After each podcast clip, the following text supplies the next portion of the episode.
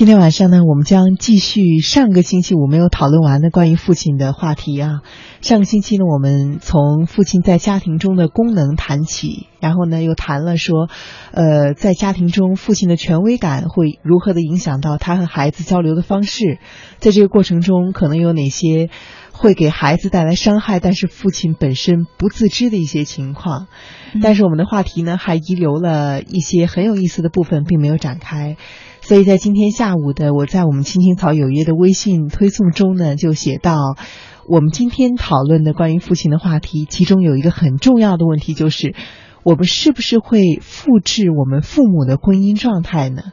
其实把这个话题，我们要讨论还有很多的方向啊，包括说为什么我们可能会有恋父情节，恋父情节是怎么样的一回事情？还有如果我们要是从小没有父亲的陪伴，或者说。我们感觉没有一个好的父亲的陪伴，比如说父亲经常对母亲进行家暴啊，对于我们人生后续的影响是什么样的？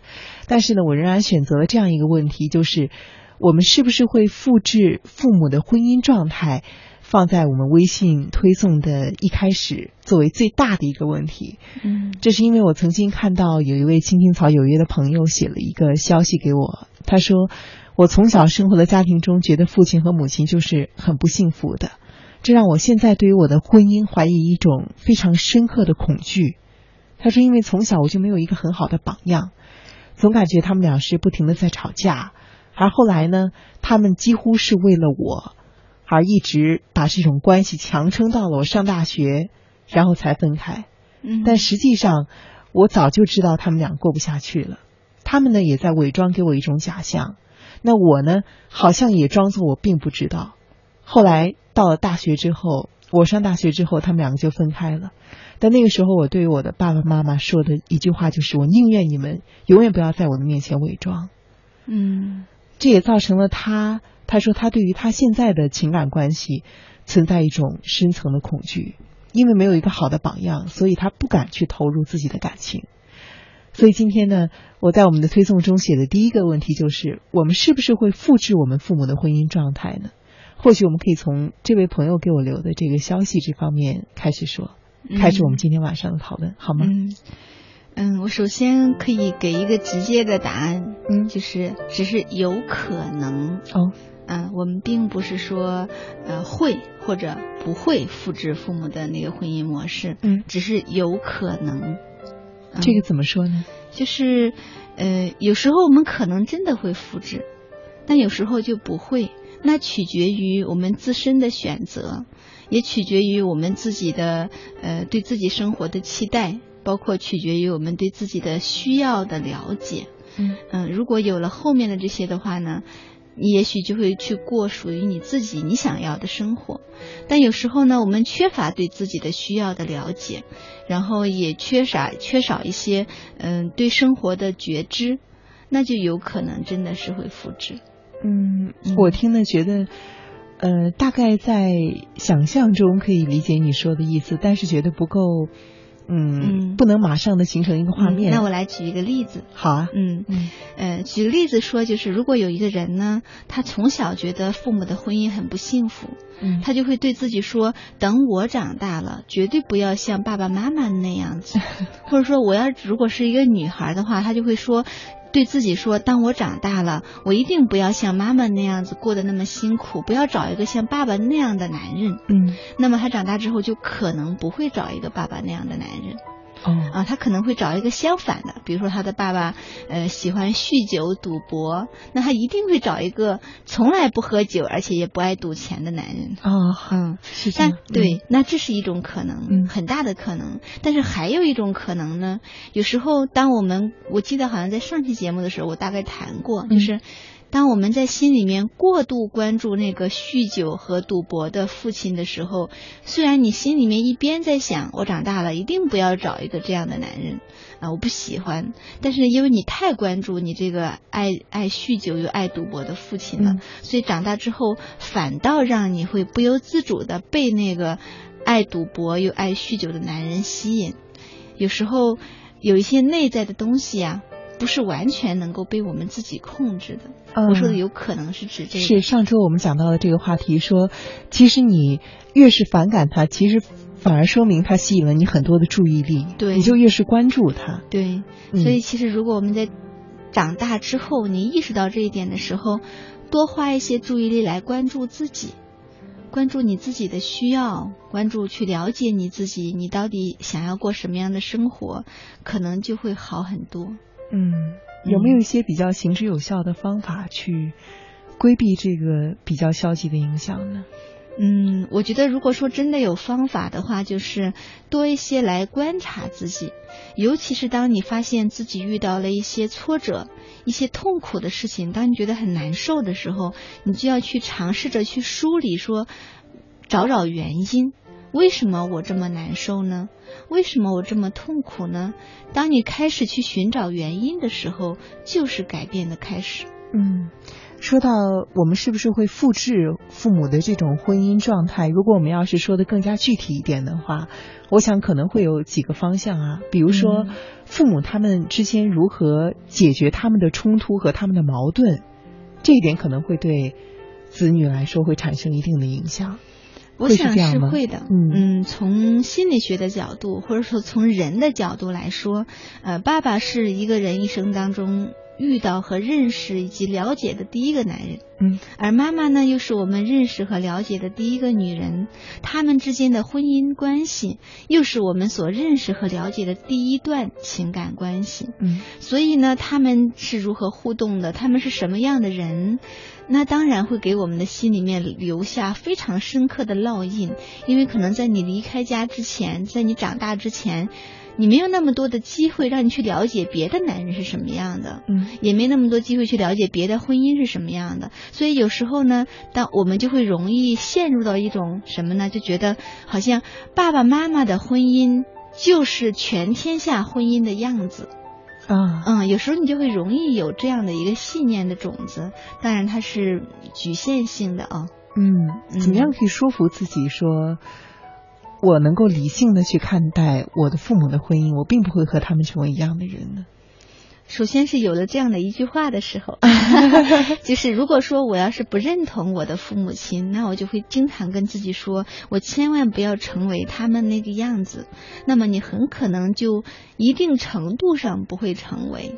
所谓一定程度，举个例子来说，就是，嗯，比如说有一个人，那他经常觉得他的妈妈特别不优雅，非但不优雅，还挺像泼妇，然后说话特别的粗鲁哈，特别不文雅，经常说一些国骂哈，他他甚至会觉得为自己有这么一个妈妈感到羞耻。对他觉得非常羞愧。每当他嗯看到他妈妈在大街上跟人骂街，然后说脏话，躺在地上撒泼的时候，她觉得非常丢脸。嗯那么这个女孩子，我是假设有一个这样的妈妈哈，嗯那么作为她的女儿，可能就会因此感到很羞愧、很丢脸，她就会对自己说：“我一定不要成为我妈妈那个样子。”那么，当她在成长过程当中有了这样的信念的时候，那她一定会处处都关注自己的一举一动，看看自己像不像是一个淑女。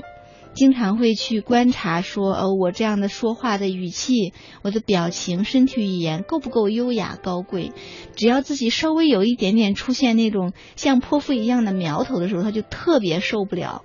那在这种情况下，他不太会成为妈妈那个样子的。啊，其实这样来说，如果要是真能够因为对于害怕自己变成和妈妈一样的人，而去避免了这种倾向，那这么看来，受到的这些苦难反而真的成为了一笔财富呢？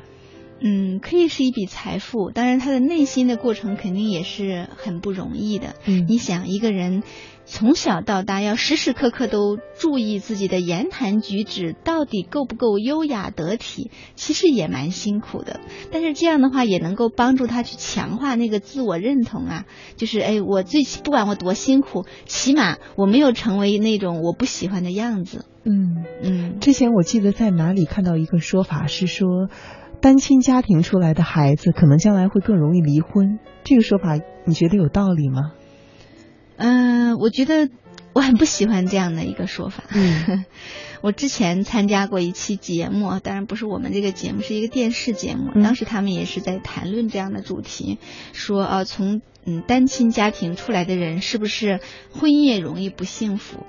啊、我一点也不这么看。哦嗯，我认为当我们在这样说的时候，有一点像是有戴着一些有色的眼镜，呃，去歧视，我觉得有点这种感觉。有一点嗯，事实上在，因为我是做心理咨询工作的，我的我们的朋友们都知道哈。那在我的来访者里面，其实嗯，不是说呃，或者说有相当一部分都是父母的关系是双全的，嗯他们父母亲没有离婚，但是他依然会遇到一些情感关系方面的困惑。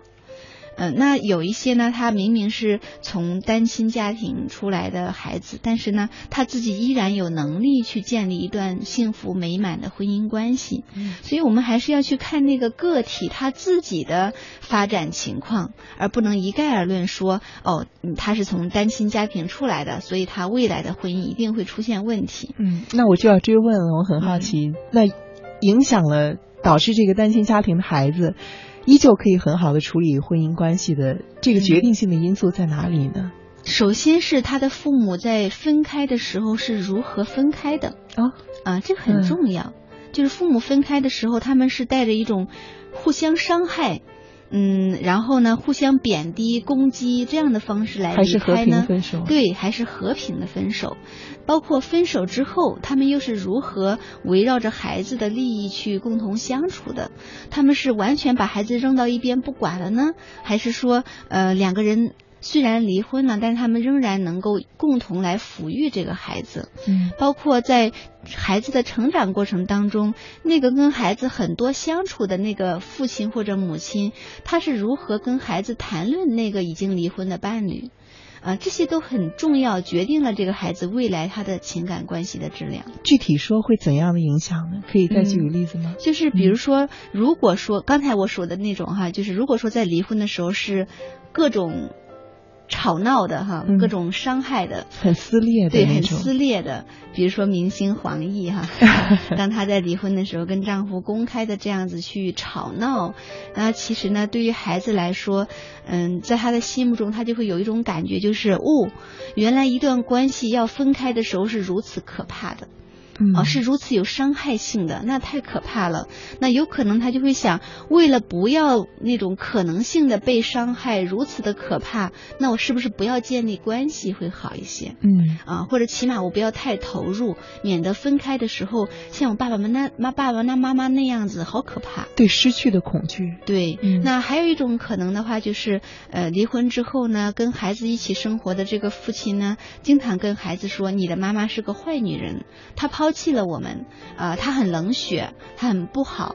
那么在孩子听来，就像是说你不好，因为孩子一定像妈妈呀，啊他身上有一些像妈妈的基因，像妈妈的性格，可能他的一些行为习惯也像妈妈。哦，我明白了，你的意思是说，这个父亲在否定他已经离婚的那个女人，他的前妻的时候，其实他也在否定这个孩子身上的一部分。当然，因为嗯孩子就是像他的妈妈呀。嗯，这是一这是一方面，那孩子会体验到说，哦，我不被我的爸爸喜欢，我为了争得爸爸的喜欢，我千万不要显得像妈妈，那其实很恐惧，也很自卑的。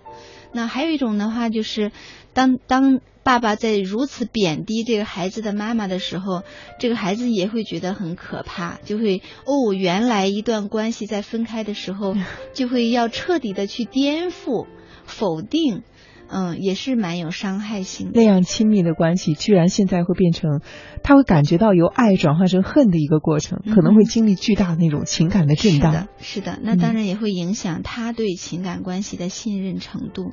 嗯但是如果相反呢，在分开的时候是和平分手的，然后孩子就会感觉到说，嗯，虽然他们两个人的感情到头了，但是他们依然能够友好相处，好像一段关系的结束没有那么可怕啊。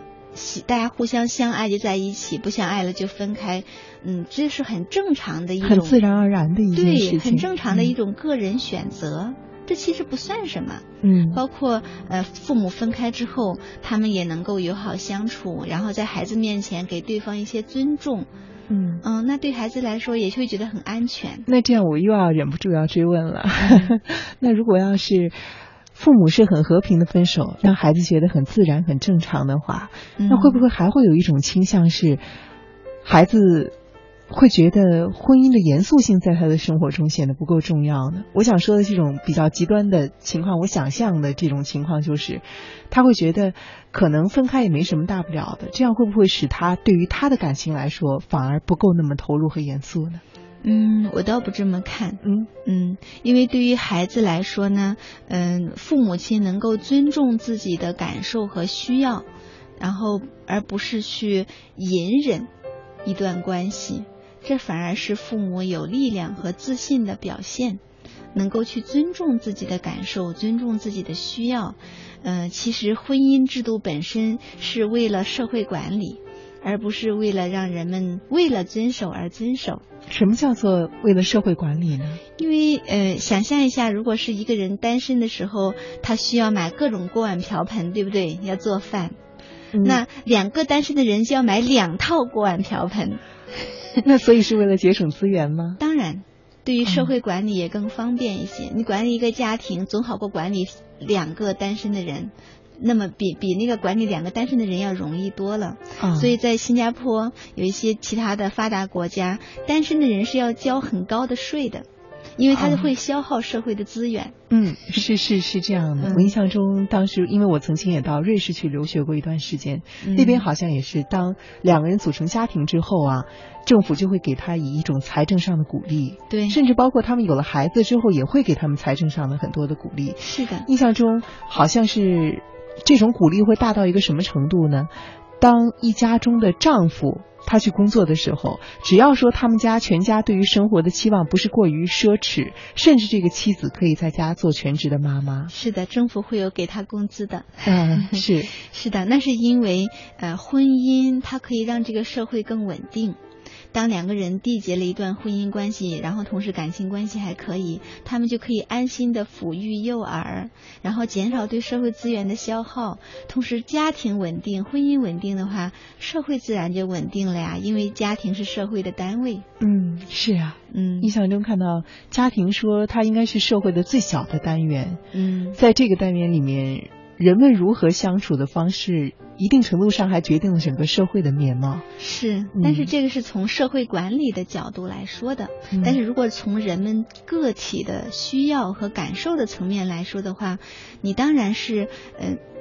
在现在这个年代哈，我们不再需要为了那个社会单位而去隐忍和委屈自己的人生。嗯，我们完全可以去遵从自己的需要，去发展自己想要的哈。嗯，我们有了更多的选择，我觉得这也是社会变得更宽容了，不会说像以前。嗯，我印象中好像曾经听过一个专家的讲座吧，他说。为什么现在离婚率这么高？他说是认为是因为妇女的意识的解放，确实是这样子的。当时我看了，作为一个女性啊，我听他那么说的时候，其实我还有一点愤愤然。为什么？因为感觉他的意思是说妇女的意识的解放，印象中就会就会给我一个印象，就是以前为什么离婚率比较低呢？更多的是因为女性的原因，因为女性的隐忍，对，让女性觉得我嫁给你了。我一辈子就跟定你了。如果我要是离婚的话，会遭受到各种各样的压力。所以，包括在好像是我国农村的很多地区啊，很多女人都是这样的想法。嗯，就是我嫁给你了，她们即使是忍受着很大的家庭暴力，但是却一直忍受着。他们认为这就是一种宿命，没有办法去接受离婚的这样一个现实。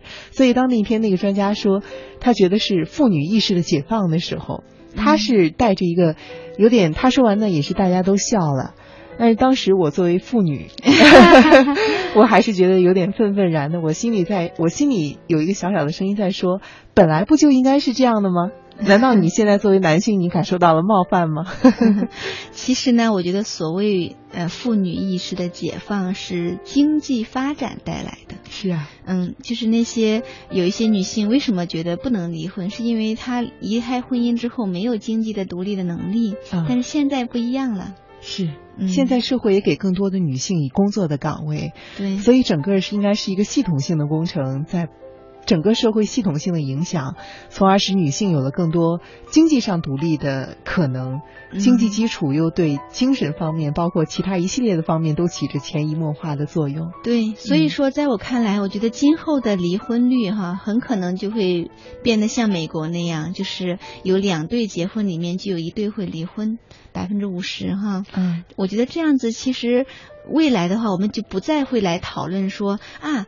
单亲家庭出来的人，他的婚姻关系会怎么样？其实到那个时候，当离婚成为人的一个个体的选择，而不再是一种道德，或者说呃他的能力各个方面不再被这些绑架的时候，对，是到那个时候，我们就不再会再来谈论这个问题的，因为它是一种社会现象。嗯，就像人要结婚一样，也是一个社会现象。是我看到今天下午的时候呢，我们有一位朋友叫做焦芬啊，他留言说呢。我想啊，关于这个话题，就是说子女是否会复制父母的婚姻状态。他说，我想多多少少都会复制一些。那父母的婚姻对我们的影响很大，和睦呢是最好，子女比较开心。那不和睦的话呢，作为子女有些会恐惧婚姻。其实就和一开始节目的时候我说的那位朋友的情况差不多了。他说呢，最理想的状态呢，就是这个应该是说老公吧，因为我看这位朋友是一位女士。他说最理想的状态呢是婚前和婚后，他都能够爱你如初，然后慢慢的一起变老，即使到老了呢，也能够不嫌弃不分开。嗯，那确实很美妙。嗯，是啊。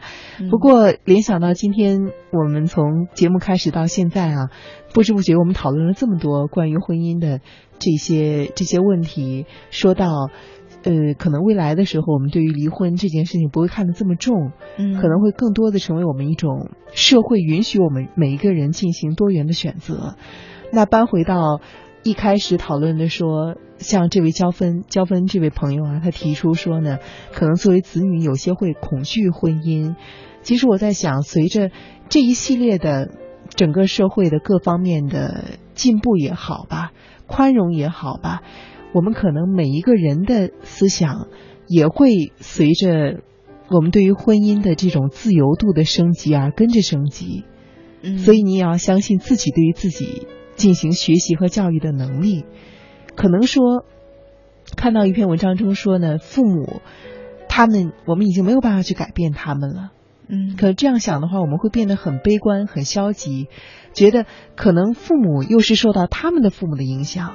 可能当年父母也反抗过他们的父母，但是他们没有办法去改变上一辈人，后来又影响到了父母。那我们是不是也会陷入这样一个无休止的循环中呢？但是那篇文章中就说，并不是。既然你在看，其实你和他们已经不一样了。嗯，因为你具备了学习和接受教育的能力。嗯，你说没有？我想补充一点，就是过去的父母是不可改变的。